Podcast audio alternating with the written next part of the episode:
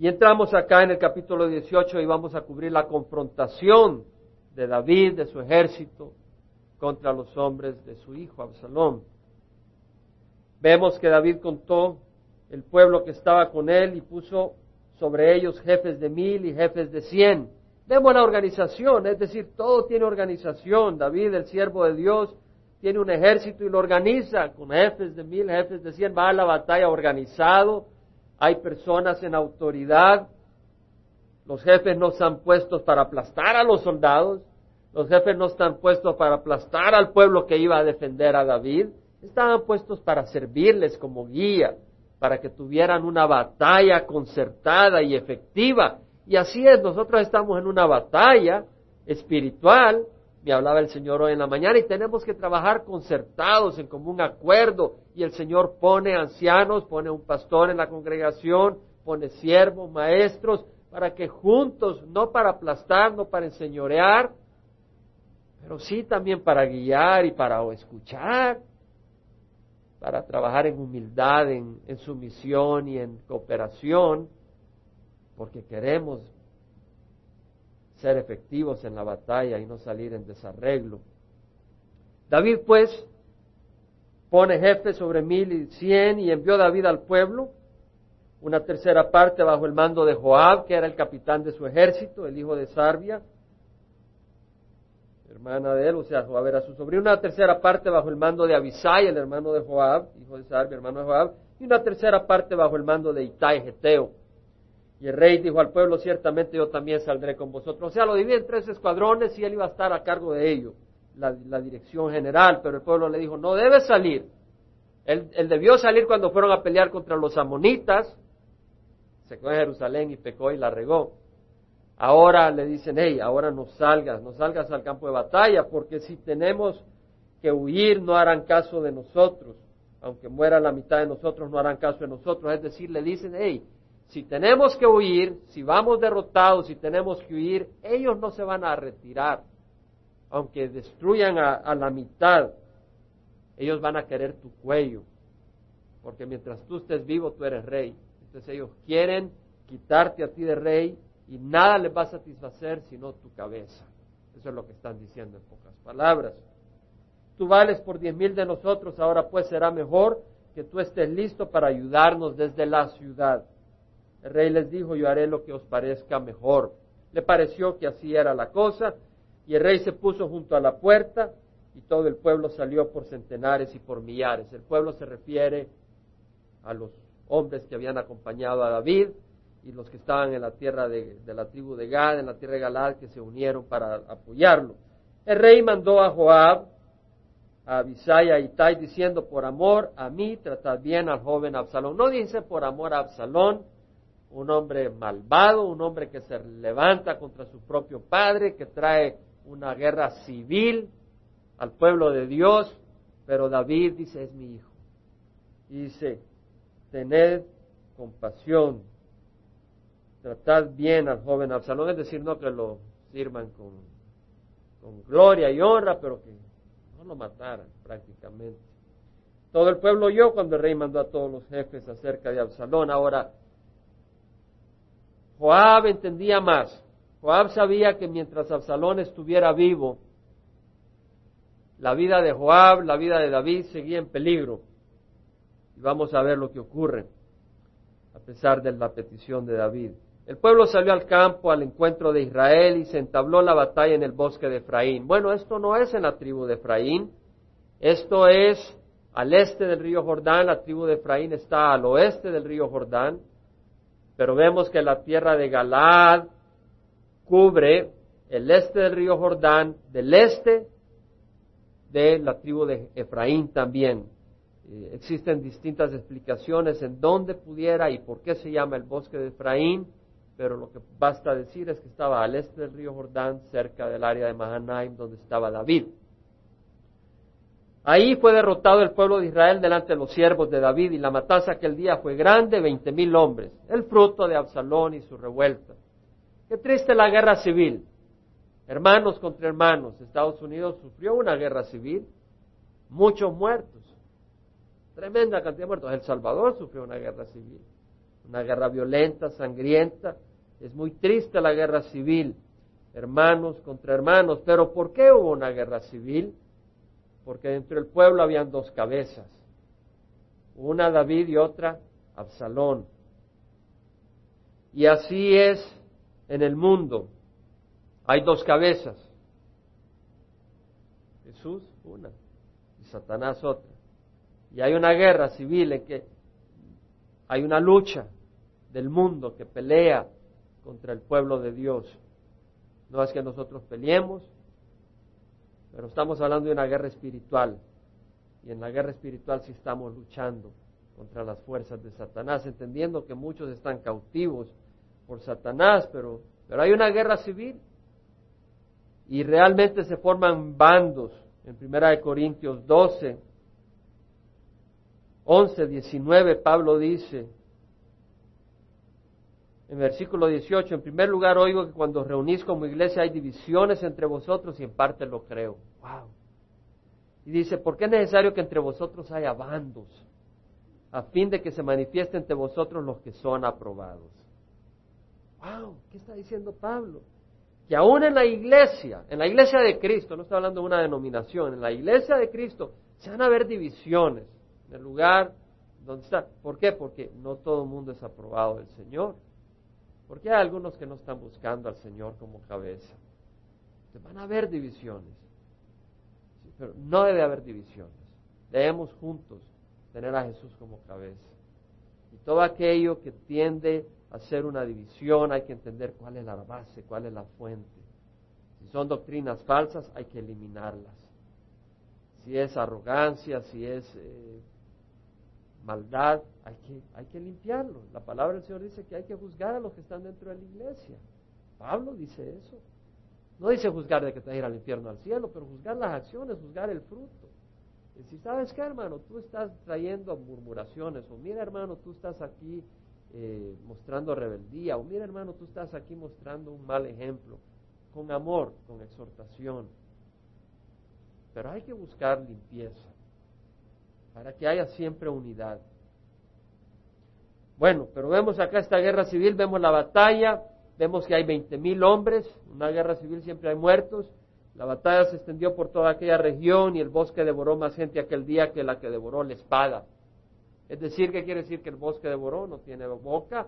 Lo que quiere decir es que muchos cayeron en barrancos, otros cayeron en precipicios, otros quedaron trabados entre los árboles y los mataron fácilmente sus seguidores. La batalla se extendió por toda aquella región y Absalón se encontró con los siervos de David, es decir, los siervos de David alcanzan a Absalón y Absalón iba montado en su mulo. el mulo era símbolo de realeza. Jesús entró en un burro, en un asno a, Jerusalén, símbolo de realeza. Y Absalón, como rey que se había proclamado, iba montado en su mulo y pasó el mulo debajo del espejo ramaje de una espeso ramaje de una gran encina, de un cedro, y se le trabó la cabeza a Absalón en la encina. Muy cabezón este hombre, se creía la gran cosa, se tomó una posesión que no le correspondía y Dios lo agarró de la cabeza. Ten cuidado, tengamos cuidado, tengamos cuidado de no tener una cabeza muy grande, porque el Señor nos va a agarrar de la cabeza. Se hizo muy grande y quedó colgado entre el cielo y la tierra. Ni el cielo lo quería ni la tierra lo quería. Mientras que el mulo que estaba debajo de él siguió de largo, es decir, ya no eres rey, mi amigo. Y además el estar colgado en un árbol era símbolo de maldición divina. Jesucristo murió colgado en un árbol, en un palo, símbolo de la maldición que caía de Dios sobre él por nuestros pecados. Y aquí Absalón, Dios, Dios lo juzga. Dios lo maldice. Y vamos a venir a meditar sobre esto después de que cubra el capítulo. Cuando uno de los hombres vio esto, avisó a Joab diciendo, he aquí vi a Absalón colgado de una encina. Joab dijo al hombre que le había avisado, he aquí tú lo viste, ¿por qué no lo heriste allí derribando la tierra? Yo te hubiera dado diez piezas de plata y un cinturón. Yo te hubiera dado dinero por un año. Te hubiera dado un cinturón de honra. No, no es un cinturón militar al que se refiere acá, sino un cinturón de prestigio, de fama. Respondió el hombre a Joab, aunque yo recibiera mil piezas de plata en la mano, no extendería la mano contra el hijo del rey. Acuérdense cuando Isboshet, el hijo de Saúl se había declarado rey y dos de sus siervos le volaron la cabeza y se la llevaron a David. ¿Qué hizo David? Mató a los siervos. Y este hombre era inteligente, dijo, si David dijo que no le matáramos a su hijo, yo no le mato a su hijo. Porque ante nuestros oídos el rey te ordenó a ti, a Abisai y a Itai, diciendo, protegedme al joven Absalón. De otro modo, si yo hubiera hecho traición contra su vida, es decir, si hubiera traicionado el mandato del rey y hubiera atentado contra la vida de este joven, y no hay nada oculto al rey, tú mismo te hubieras mostrado indiferente. Es decir, si yo hubiera ignorado el mandato del rey y mato a Absalón, cuando David me hubiera pedido cuentas, tú no hubieras podido hacer nada, te hubieras quedado callado, indiferente. Respondió Joab, no malgastaré mi tiempo aquí contigo. No andaba con cuentos. Joab dice, hey, si este hombre sigue vivo, sigue la guerra civil, tengo que matar a Absalón. Y tomando tres dardos en la mano, los clavó en el corazón de Absalón mientras todavía estaba vivo en medio de la encina. Probablemente los clavó en el pecho. La palabra acá implica cualquier lugar en el centro de su cuerpo. Y diez jóvenes escuderos de Joab rodearon e hirieron a Absalón y lo remataron. Joab tocó la trompeta y el pueblo regresó de perseguir a Israel porque Joab detuvo al pueblo. Es decir, Joab dijo, hey, ya no necesitamos perseguir al pueblo. Ya ha muerto Absalón, ya no hay revuelta, ya no tienen a quien poner rey, David sigue de rey, se calmó todo. Y ese era el propósito de, Joab al matar a Absalón. Tomaron a Absalón, lo echaron en una fosa profunda en el bosque y levantaron sobre él un gran montón de piedras. Ese era un símbolo de maldición. Cuando el pueblo despreciaba a uno de sus peores asesinos o personas malvadas, una vez muerto le tiraban piedras encima o lo mataban a pedradas. Pero si estaba muerto por otro motivo, lo cubrían con piedras. Todo Israel huyó cada uno a su tienda. En vida Absalón había tomado y erigido para sí una columna que está en el Valle del Rey, está al este de Jerusalén, pues se había dicho no tengo hijos para perpetuar mi nombre. Sabemos que tenía tres hijos probablemente y una hija que le llamó Tamar, leímos esto hace unos domingos, probablemente se habían muerto sus hijos. Entonces él hizo su columna, hizo un monumento para sí. Llamó a la columna por su propio nombre y hasta hoy día se llama Monumento de Absalón. Este hombre estableció un monumento para sí. Este hombre no estaba buscando la gloria de Dios, no estaba buscando el beneficio de Israel, estaba buscando hacerse un nombre. Dios quiere que glorifiquemos aquel nombre que está sobre todo nombre. No quiere decir que no puede haber honra. Debemos de honrar a aquellos que nos sirven y nos bendicen. Yo pienso en Chuck Smith, yo pienso en siervos que me han enseñado y yo les muestro agradecimiento y honra. Pero quiere decir que no busco la honra de mi nombre, la busca, ni busco la honra del nombre de alguien, sino la honra de Jesucristo, la gloria de Jesucristo. Pero tampoco llegues al extremo donde dice yo no honro a nadie. Jesús es todo. Jesús es todo, pero Él te enseña a amar y honrar a aquellos que sirven. Y la Biblia lo dice, sobre todo aquellos que sirven en el Evangelio. Hay más, hijo de Sadoc, dijo, te ruego que me dejes correr y llevar las noticias al rey de que el Señor lo ha liberado de la mano de sus enemigos. Hay más, era uno de los mensajeros, se acuerda que estaban dos sacerdotes, Sadoc y Abiatar, y sus dos hijos de Sadoc, Aimás y Jonatán de Abiatar sirvieron de mensajeros. Los sacerdotes le avisaban a sus dos hijos y estos dos le avisaban a David que estaba ocurriendo. En este caso vemos a Aimás corriendo para dar noticias. Joab le dijo, tú no eres el hombre para llevar hoy las noticias, las llevará otro día, no llevarás noticias hoy porque el hijo del rey ha muerto. Es decir, Joab le dice, hey, Absalón ha muerto. Yo no quiero que seas tú el que lleve esa noticia a David, al rey. Es decir, no quiero que tú seas el, el instrumento de tal cosa más triste para David. Te quiero guardar de eso. Pero él dijo, pase lo que pase. Bueno, hay más, dijo a Sadoc. Hay más, hijo de Sadoc, volvió a decir a Joab, pase lo que pase, te ruego que me dejes correr tras el Cusita. Cusita es Etiopía, de Etíope, el etíope. Y Joab dijo, ¿por qué correrás, hijo mío, ya que no tendrás recompensa por ir? Pero él dijo, pase lo que pase, correré. Entonces le dijo, corre, ¿qué voy a hacer? Y más corrió por el camino de la llanura y pasó al Cusita. Tenía que compartir la noticia de que habían ganado, él se sentía gozoso de que habían vencido a Absalón y al ejército y que el ejército de David estaba prosperado y que David permanecía como rey. Además estaba muy contento y no podía oír el, el elemento que le daba Joab. David estaba sentado entre las dos puertas y el atalaya, es decir, el vigilia que está sobre la, sobre, el, eh, sobre la, torre o lugar de observación, dispuesto a ver si viene gente contra, el, contra la ciudad o si hay algún problema para avisar. Este, el atalaya subió al terrado de la puerta en el muro y alzando los ojos miró y aquí un hombre que corría solo. Y el atalaya llamó y avisó al rey, y el rey dijo, si viene solo hay buenas noticias en su boca. Es decir, si fuera derrota, no vendría un hombre solo, sino vendrían muchos derrotados viniendo en carrera de regreso, buscando refugio. Pues si viene un hombre solo, obviamente están ya en la victoria, están agarrando los despojos y uno nos viene a avisar de la buena noticia. Mientras se acercaba más y más, el atalaya vio a otro hombre corriendo y el atalaya dio voces al portero y dijo, he aquí otro hombre corriendo solo. El rey dijo, este también trae buenas noticias. El atalaya dijo, creo que el correr del primero es como el correr de Aimás, hijo de Sadoc. Y el rey dijo, este es un buen hombre y viene con buenas noticias. David tenía esa esperanza, a pesar de que el ejército dijo, hey, no salgas a la batalla con nosotros, porque si salimos huyendo, van a buscar tu pescuezo. ¿Se acuerda que leímos eso? Vemos que el ejército de Israel y aún David mismo no tenía certidumbre que iban a ganar. Porque David sabía que todo esto era producto de la disciplina de Dios contra él.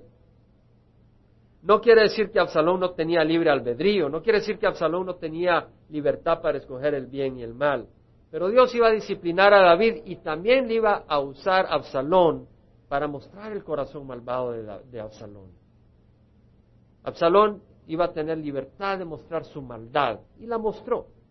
Y Dios sabía y lo usa para disciplinar a David triste y dolorosamente. La disciplina de Dios, pero es positiva, es buena. No es para destrucción, es para traer sanidad. Pero David no sabía si, si ellos iban a ganar. Cuando salía Sadoc con el arca, con David, David le dijo, hey, regresa con el arca. No necesitas traer el arca. Si Dios desea que vuelva a ver el arca y me da victoria, me traerá de regreso y veré el arca. Pero también dice, hey, aquí estoy que haga conmigo lo que bien le parezca, si él dijera no me complazco en ti. Es decir, David dice, puede que Dios diga no me complazco en ti y no, no, no, no salga victorioso. David no sabía, pero acá ya tiene esperanza. Versículo 27, el atalaya dijo, creo que el correr del primer es como el correr de Ahimas, hijo de Sadoc, y el rey dijo, este es un buen hombre viene con buenas noticias. Y Ahimas dio voces y dijo al rey, todo está bien. Se postró rostro en tierra delante del rey y dijo, bendito es Jehová tu Dios, que ha entregado a los hombres que levantaron sus manos contra mi señor el rey. Es la gran noticia. Dios es el que te ha liberado, Jehová. Ahimas reconoce que no era su astucia, no era el poder del ejército que iba atrás. Que, estaba siendo guiado por David, sino que era la misericordia de Dios. Y el rey dijo, le va bien al joven Absalón. Vemos la preocupación de David, su hijo.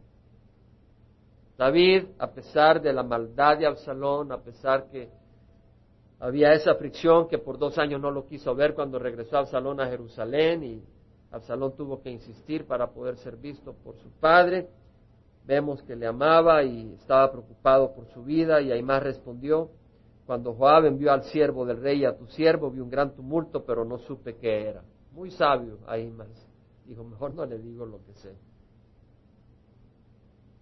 Entonces el rey dijo, ponte a un lado y quédate aquí. Él quería saber qué pasó con su hijo. Y él se puso a un lado y se quedó ahí. Y aquí llegó el Cusita, es decir, el etíope, y dijo, reciba mi señor el rey buenas noticias, porque Jehová te ha librado hoy de la mano de todos aquellos que se levantaron contra ti. Dice, hey, Dios Señor, Jehová, tu Dios, te ha librado. El rey entonces el rey eh, le dijo al Cusita, le va bien al joven Absalón. Era la preocupación de David. Y el Cusita respondió, sean como ese joven los enemigos de mi Señor el rey y todos los que se levantan contra ti para mal. Es decir, híjole, este joven sí que va a ser un ejemplo de todos aquellos que levanten la mano contra el rey. David entendió que su hijo había muerto. El rey se conmovió profundamente y subió al aposento que había encima de la puerta y lloró. y decía así mientras caminaba, Hijo mío, Absalón, Hijo mío, Hijo mío, Absalón, ¿quién me diera haber muerto yo en tu lugar? Absalón, Hijo mío, Hijo mío. El clamor, el desastre, la tristeza, el sufrimiento del rey David. Vamos a tomar algunas enseñanzas. Hemos visto la lectura, la observación, hemos interpretado lo que significa, simplemente no hay interpretación de hombres, es lo que la palabra nos revela claramente. Pero ahora vamos a aplicarlo a nuestras vidas. Uno, aquí hay enseñanzas sobre la vanidad y la arrogancia. Vemos que eh, Absalón erigió un monumento a su nombre. Un monumento a Absalón. Podemos erigir monumentos a nuestro nombre. Fama en lo que hacemos, en nuestras habilidades. Eh, podemos erigir monumento a la belleza física o a nuestro cuerpo, a, a, nuestra religión, a, nuestro éxito en cualquier área, en el atletismo, aún dentro de la, del ministerio podemos buscar erigir un monumento a nuestro nombre. Él dirigió un monumento a su nombre. Vemos que Absalón era bien parecido. En 2 Samuel 14 leemos, ya lo hemos leído, versículo 25, que no había nadie tan bien parecido ni tan celebrado como Absalón. Era muy bien parecido, desde la planta de su pie hasta su coronilla no había defecto en él. Absalón era muy bien parecido, era un hombre muy musculoso, muy fuerte, eh, con una cabellera que pesaba cinco libras cuando se la cortaba una vez al año, un símbolo de, de ¿qué puedo decir? Admirado tiempos, Tarzán era Johnny Weissmuller, después está ahora el Terminador, ¿cómo que se llama este? Ni puedo decir el nombre del gobernador, Schwarzenegger. Ha todos ahí con perfiles austríacos. Este hombre glorioso. Pero la vanidad de la vida, el Señor dice, ¿quién te distingue? Primera de Corintios 4. ¿Quién te distingue? ¿Quién te distingue? ¿Qué tienes que no has recibido? Y si lo has recibido, ¿por qué te jactas como si no lo has recibido? Es decir, si tienes belleza física, tú te la lograste. Dios te la dio. Es una prueba para ver dónde está tu corazón. Para ver si vas a tratar con desprecio a los que no la tienen. Para ver si te vas a agarrar de eso para tomar ventaja en el mundo, si tienes eh, habilidades en cierta área, en la pintura, en esto, ¿qué tienes si no lo recibiste de Dios? Y lo usas para glorificarte. Es como que el bisturí se glorifique y no al doctor que lo usa o al ingeniero que lo diseñó. Como el barro que se glorifique cuando se convierte por el alfarero en un bello vaso. Es una estupidez. Una estupidez. Pero vemos que la vanidad del hombre, Job 14, 1, 2 dice, el hombre nacido de mujer, corto de días y lleno de turbaciones. Nuestros días son cortos, pasan rápido, lleno de tribulaciones, dice la palabra, como una flor brota y se marchita, y como una sombra huye y no permanece. Nuestra vida entra como una sombra que viene y se va, realmente. Tal vez tú no te das cuenta, tal vez tienes 12 años, 13, 15, y dices, no, no, no, se va, se va rápido. Entonces tenemos que ser sabios. Las cosas externas no permanecen para siempre. Las, las ciruelas se convierten en, en prunes, ¿no? Las uvas en pasas. O sea, la fuerza física desvanece, entran los achaques, la belleza se va, las habilidades se terminan cuando te mueres. Proverbios 31, 30 dice, engañosa es la gracia y vana la belleza, es vacía, pero la mujer que teme a Jehová, esta será alabada. Es decir, la belleza física no establece la fortaleza emocional de los hijos. No es tu mirada en el espejo lo que hace que tus hijos crezcan con el conocimiento, con la habilidad de formar un hogar. No es la belleza física. La defensa de un país no está en que sus hombres sean todos guapos, Hoy hay una, realmente hay una obsesión enfermiza en los hombres de hoy en día, en la juventud, en su, en su look. uno, es decir, en mi tiempo, cuando un muchacho se miraba un poquito mucho en el espejo, tenía que avergonzarse. Hoy los jóvenes pasan pegados al espejo como las muchachas en mis días. No, hombre, estamos pero mal. Estamos pero mal. Ni los músculos ni las cabelleras salvan almas, ni son fuente de paz y de amor. Ni traen estabilidad, hasta traen problemas. La vanidad. Jeremías dice, oh Jehová, fuerza mía. Jeremías 16, 19, y fortaleza mía, refugio mío en el día de angustia. A ti vendrán las naciones desde los términos de la tierra y dirán, nuestros padres heredaron solo mentira, vanidad y cosas sin provecho. Y es cierto, uno llega a tener una pasión por el fútbol, y a mí me gusta el fútbol. Pero uno llega a tener una pasión por el fútbol que llegas amargado el lunes y perdieron las chivas. Bueno, y al muchacho que cometió un penalti del equipo de Colombia no lo mataron cuando regresó. Lo mataron.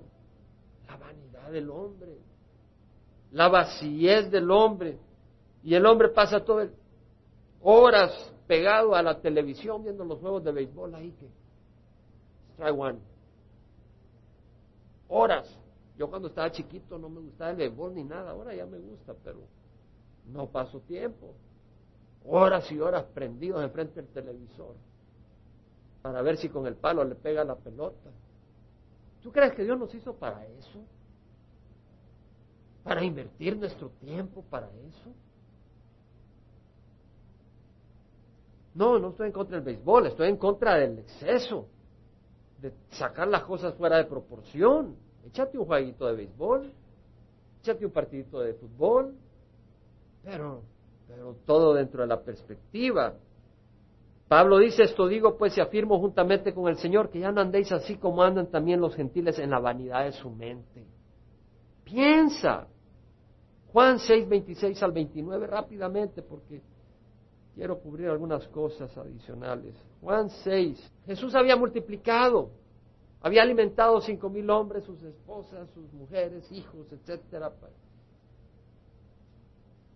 Y les dice, en verdad, en verdad os digo, me buscáis no porque habéis visto señales. Es decir, viste las señales de la multiplicación, hubieras entendido que soy el Mesías. Y esto era lo que te debería de motivar. Pero dice, no, habéis venido porque habéis comido de los panes y os habéis saciado. Es decir, hey, me buscas para que te dé de comer. Y no hay algunos predicando ese evangelio. De veras, pon 100 dólares, el Señor te va a dar mil. Estás buscando al Señor no porque Él sea Dios, sino porque te va a dar un carrito nuevo. Porque te va a llenar la barriga. Dice, estás buscándome no porque has visto señales y te das cuenta que soy Dios, que tienes un propósito espiritual. Estás buscándome para satisfacer tus deseos materiales únicamente, trabajando por el alimento que perece, sino por el alimento que permanece para vida eterna. Enfoca tus energías, enfoca tus esfuerzos para las cosas eternas, el cual el Hijo del Hombre os dará, porque a este es quien el Padre Dios ha marcado con su sello, y a nosotros nos ha marcado con su sello el del Espíritu Santo. Le dijeron, ¿Qué hemos de hacer para poner en práctica las obras de Dios? Ok, ok, dice. Entiendo, tenemos que buscar las cosas espirituales. Tenemos que evitar la vanidad y las cosas superfluas. Tenemos que buscar lo que permanece para siempre. ¿Qué debo de hacer para obtener estos triunfos, estos tesoros eternos? Respondió Jesús y le dijo, esta es la obra de Dios, que creáis en el que Él ha enviado. No dice vaya de puerta en puerta, no dice paga esta penitencia, Dice, cree en mí.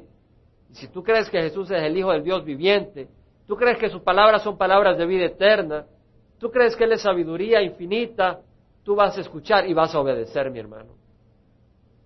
No solo vas a oír, vas a escuchar y vas a obedecer. ¿Cuántos dicen Dios es el Hijo de Dios? ¿Y por qué tienen la Biblia y no la leen? Bueno, creen. No creen que su palabra hay vida. ¿Qué le pasó al salón? Murió en un pozo tirado con piedras encima. Proverbios 18, 12 dice, antes de la destrucción el corazón del hombre es altivo, pero la gloria precede la humildad. ¿Quieres gloria? Camina en humildad. Camina en humildad es caminar todo así. No, hermano. En humildad quiere decir caminar en obediencia al Señor. Humildad ante Dios y ante nuestros hermanos. Humildad ante nuestros hermanos. No puedes decir que caminas humilde ante Dios y te enorgulleces con tus hermanos. Tenemos que caminar en humildad con nuestros hermanos. ¿Qué quiere decir? Reconocer que no somos más que nadie. No somos menos, no somos más. Todos somos hijos de Dios en el campo de Dios. Y en vez de buscar ponernos adelante de un hermano, tenemos que buscar correr la carrera. No quiere decir quedarte atrás, no quiere decir quedarte sentado porque no eres nadie, quiere decir correr con ganas hacia la meta que Dios te ha establecido, pero no para ganarle la carrera a tu hermano, no se trata de una competencia contra otros, se trata de lograr y obtener todo lo que Dios tiene para ti. Y jalar a tus hermanos, agárralo de la mano y dile, ven conmigo, vamos juntos. Ese es el propósito. La humildad es requerida. Él te ha mostrado, hombre, que es bueno y que demanda Jehová de ti, sino practicar la justicia, amar la misericordia y caminar humildemente con tu Dios. Para ustedes y para mí, pueden anotarlo, no lo voy a cubrir, Isaías 3, 16 al 26. Aquí habla el juicio de Dios contra la, la arrogancia, la arrogancia de las jóvenes de Israel que se andaban todas hermosas y hermanos, está bien que las mujeres anden hermosas, gloria a Dios, amén, gloria al Señor, pero era una obsesión por la belleza física, que parecían cascarones vacíos, llenos de gusanos adentro. ¿Han comido mangos, hermanos? Acá vienen ya esterilizados, pero en El Salvador cuando te los comes, le vuelas ojos porque los empiezas a morder y no sabes si por ahí te salen unos gusanos. Pero así algunas personas como que son mangos, llenos de gusanos por adentro. El Señor dice, no hombre, no te fijes en lo externo. Es un juicio muy poderoso, Isaías 3, 16, 26. No lo cubro no porque no quisiera, quisiera cubrirlo, pero léanlo. Es tremendo. Ahora el Señor habla de la rebeldía también. Absalón se levanta contra quién? ¿Contra quién se levanta? Contra su padre, contra el rey contra su padre. Hay dos cosas tremendas. Éxodo 20:12. Honra a tu padre y a tu madre por que tus días sean prolongados en la tierra que el Señor tu Dios te da.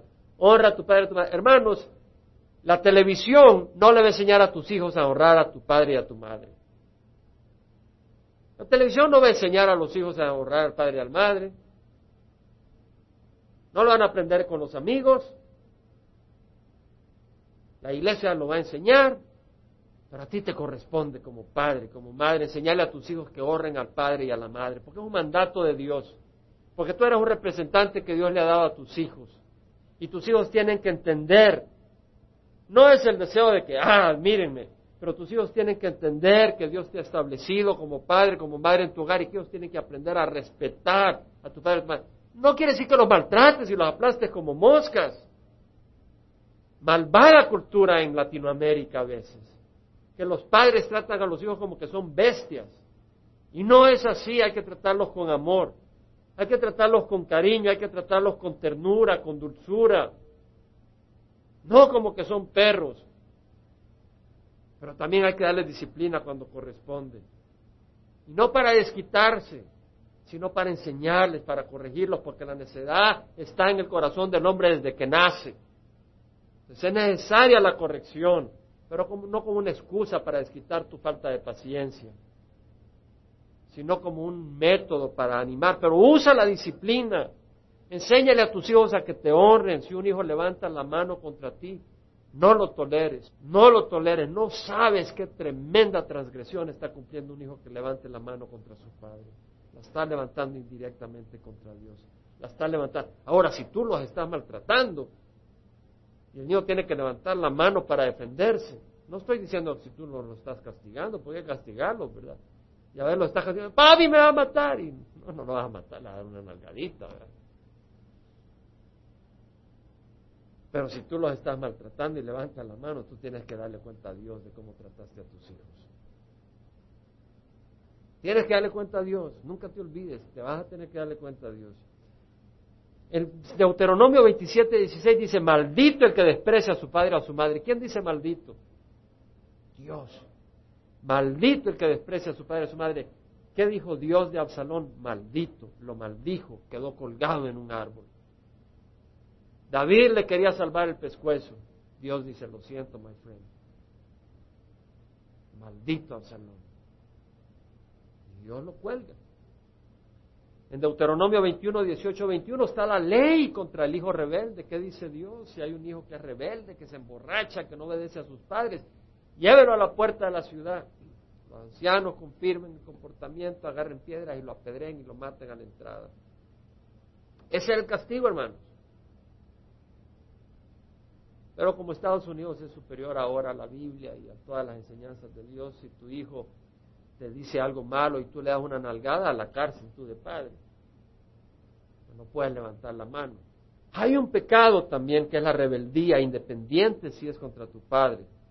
O sea, eso no es bueno no honrar a tu padre y a tu madre.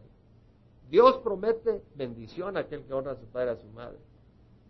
Si tu padre era un borracho, tu padre, no por eso tienes que andarle contando medio mundo, no tienes que estar desacrando, no tienes que estar aplastando la memoria de tus padres, sus defectos.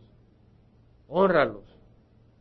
Honra a tu padre y a tu madre. Pero, mira lo que dice acá. Primera Samuel 15, 23. La rebelión es como pecado de adivinación, la desobediencia como la idolatría. Este es el castigo que, esta es la palabra de, reprensión que le da Dios a Saúl, que se había rebelado contra Dios para, al no obedecer su palabra. Y Dios le dice, hey, la rebelión es como el pecado de adivinación. Hey, desobedecer a Dios no es cosa sencilla. No digas, bueno, yo voy a desobedecer a Dios, Dios, Dios me va a perdonar. No es así. Tienes que obedecerlo. La rebelión es como el pecado de adivinación, la desobediencia como la idolatría. El Señor le dijo a Saúl, por cuanto has desechado la palabra de Jehová, Él te ha desechado también para que dejes de ser rey de Israel. No, no, la rebelión no es. Ahora, quisiera centrarme ahora en, en la parte final, segunda de Samuel 18 donde leemos en el versículo 33 las palabras tremendas de, de, David. Este Absalón había agarrado un carro con caballos y llevaba 50 hombres delante de él anunciando aquí viene Absalón. Se ponía a la entrada de la ciudad cuando venían a buscar juicio de parte de David y él los agarraba antes que llegaran a David y le decía, ¿a dónde vienes? Oh, de una de las tribus de Israel. Oh, fabuloso, mira, yo sé que tú vienes a buscar juicio, pero mi padre no tiene tiempo para darte juicio. Pero que me eligieran a mí juez de Israel, yo haría juicio. Un hombre malvado contra su propio padre, trayendo una guerra civil para poder lograr sus propósitos personales. Él podía haber esperado. Probablemente él hubiera sido escogido como rey, si hubiera sido noble, si hubiera sido fiel. Pero él no esperaba, él quería todo a su tiempo, no al tiempo del Señor se acuesta con las mujeres de su padre. Malvado este hombre. Y David ve y dice, yo no quiero que muera Absalón. Y lo llora. ¿Quién diera que yo hubiera muerto en tu lugar? Interesante. David no murió en el lugar de Absalón, Jesús murió en nuestro lugar. Jesús murió en nuestro lugar. Hay un increíble amor en David por su hijo pero es mucho más increíble el amor de Dios por nosotros. En Juan 3:16, lo sabemos, de tal manera amó Dios al mundo que dio a su Hijo unigénito. Dios dio a un Hijo perfecto, puro, limpio. Jesús se dio a sí mismo contra una generación malvada. Romanos 5:8 dice, mientras éramos débiles, Jesús murió por nosotros. Cuando éramos enemigos de Dios, él sacrificó a su Hijo y ahora, siendo salvos de la ira de Dios, ¿cuánto más con su vida estaremos bien? Dice Romanos. Es decir, vemos el amor del Señor. Dios nos ama y Dios llora. Jesús lloró. Lloró en ocasiones. Sabemos que lloró cuando murió Lázaro. No porque él tenía desesperación que le pasó a Lázaro, él lloró al ver lo que la muerte trae, lo que el pecado trae. Él sabía que iba a volver a Lázaro a verlo, sabía que lo iba a resucitar, pero él, él lloró al ver toda la catástrofe que trae el pecado, el dolor, el dolor del pecado, y lloró Jesús, y lloró por Jerusalén, Jerusalén, Jerusalén. la que mata a los profetas y apedreas a los que te son enviados. ¿Cuántas veces quise reunir a tus hijos como una gallina a sus polluelos debajo de sus alas, pero no quisiste? Por eso os digo, vuestra casa se os deja desierta y no me veréis más hasta que digáis bendito el que viene en nombre del Señor. Es decir, Jesús lloró, lloró por Jerusalén, por esta gente rebelde Dios no se complace en la muerte del malvado. Ezequiel 18:23 dice, ¿acaso me complazco yo en la muerte del impío? declara el Señor Jehová, y no que, se aparte de sus caminos y viva. Según de Pedro 3:9 dice que el Señor es paciente para con vosotros, no queriendo que nadie perezca, sino que todos vengan al arrepentimiento. Dios no se complace en la muerte del impío, pero Dios llora. Dios llora y este es el tiempo en que el Señor está extendiendo un brazo a la humanidad. Pero ¿sabes qué? Hay un día en que Dios ya no llora.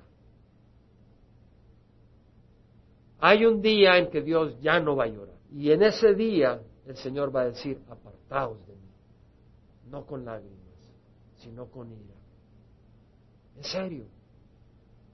Tenemos la obligación de compartir el Evangelio. Cuando yo recibí el Evangelio y a Cristo, dije, wow, y no podía concebir que alguien no tuviera el Evangelio. Pero es difícil vivir con ese entendimiento. Porque a donde vas caminando te preguntas si este va a condenar. Y este va a condenar. Te absorbe. Te absorbe. Y el Señor nos tiene que proteger porque si no nos paralizamos. Porque el Señor quiere trabajar en nuestras vidas y a veces nos queremos adelantar. Pero hay un día en que el Señor dice apartados. Tres veces Jesús dice apartados. En Mateo 7, 23 dice, Mateo 7, dice, no todo el que me dice Señor, Señor entrará en el reino de los cielos, sino el que hace la voluntad de mi Padre que está en los cielos. No todo el que dice Señor, Señor. Muchos dirán Señor, Señor. Dice, hey, no todos. Porque en aquel día muchos me dirán, muchos. Busquen Mateo 7. Muchos me dirán en aquel día, Señor, Señor, ¿no profetizamos en tu nombre? Y en tu nombre echamos fuera demonios y en tu nombre hicimos milagros. Y Él os dirá, apartaos de mí, jamás os conocí, vosotros que practicáis la maldad.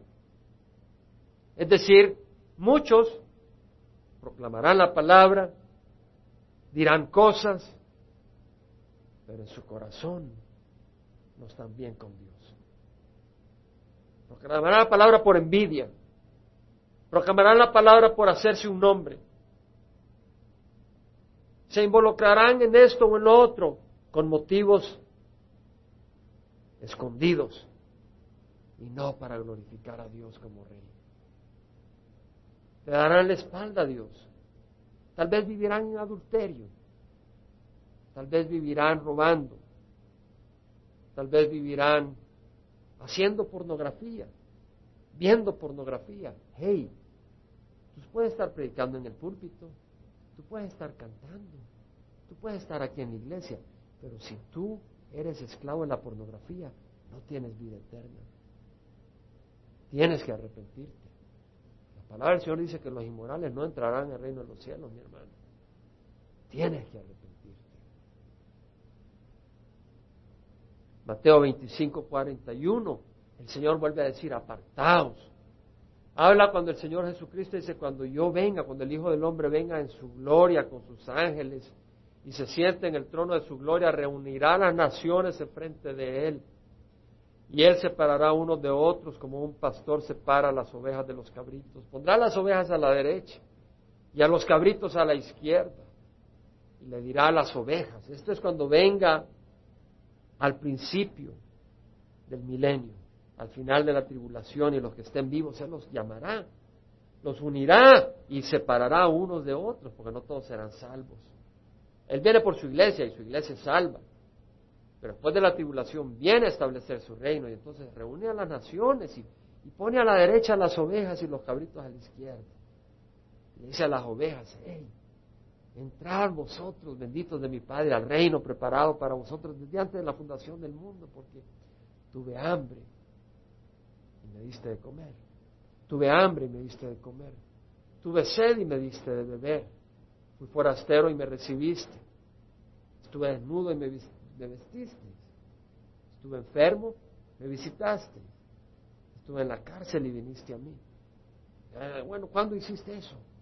¿Cuándo te vimos, cuándo hicimos eso? ¿Cuándo te vimos hambriento y te dimos de comer, te dimos sediendo y te dimos de beber?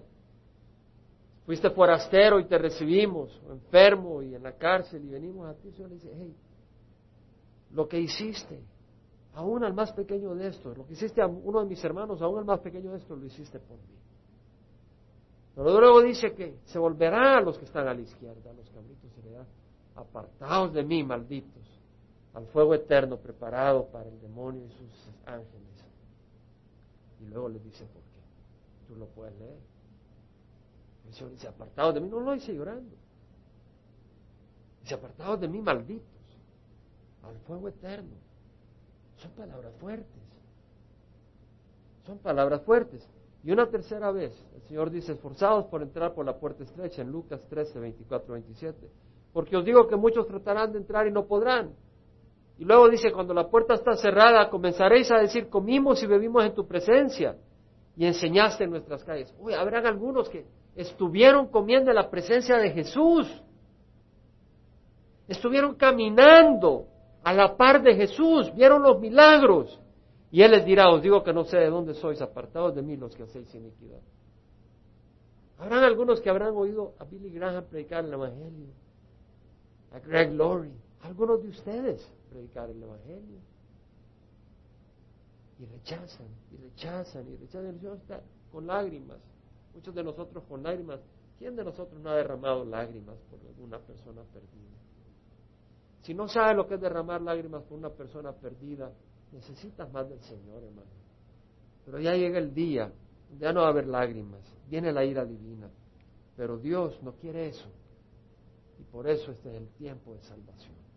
Cierra los ojos. Busquemos dos cosas. Una, venir al Señor y decir, Señor, yo no quiero jugar religión. Y, y reconocer el amor de Dios. Dios nos ama. Si David lloraba por Absalón, Dios llora por nosotros. Nos ama. Pero nosotros somos salvos. Amén. Amén. Somos salvos. ¿Somos salvos? Porque somos buenos. Somos salvos porque Él es bueno.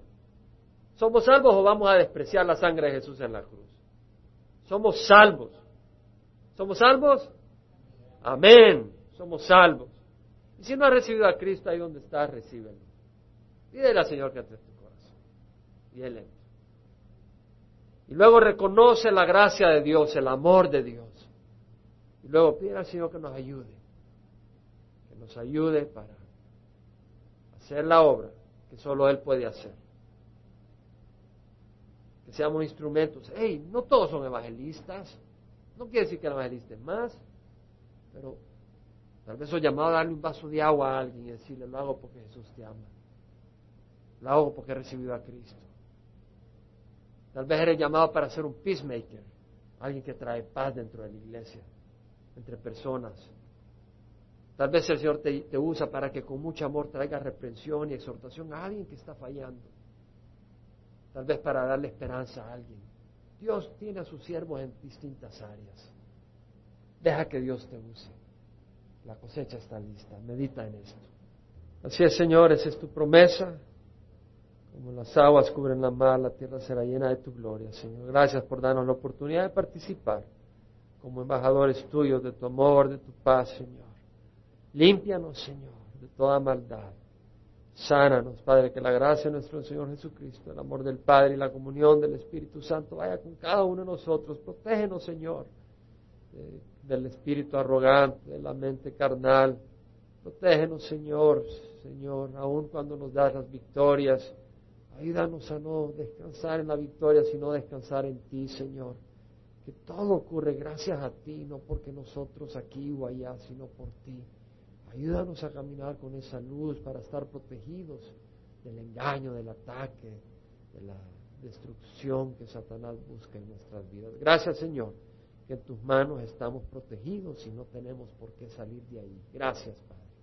Quedamos en tus manos, acompáñanos, protégenos, bendícenos. Aquellos que no vinieron hoy, tráelos con bien la próxima oportunidad, Señor. Limpia corazones y mentes en nombre de Jesús.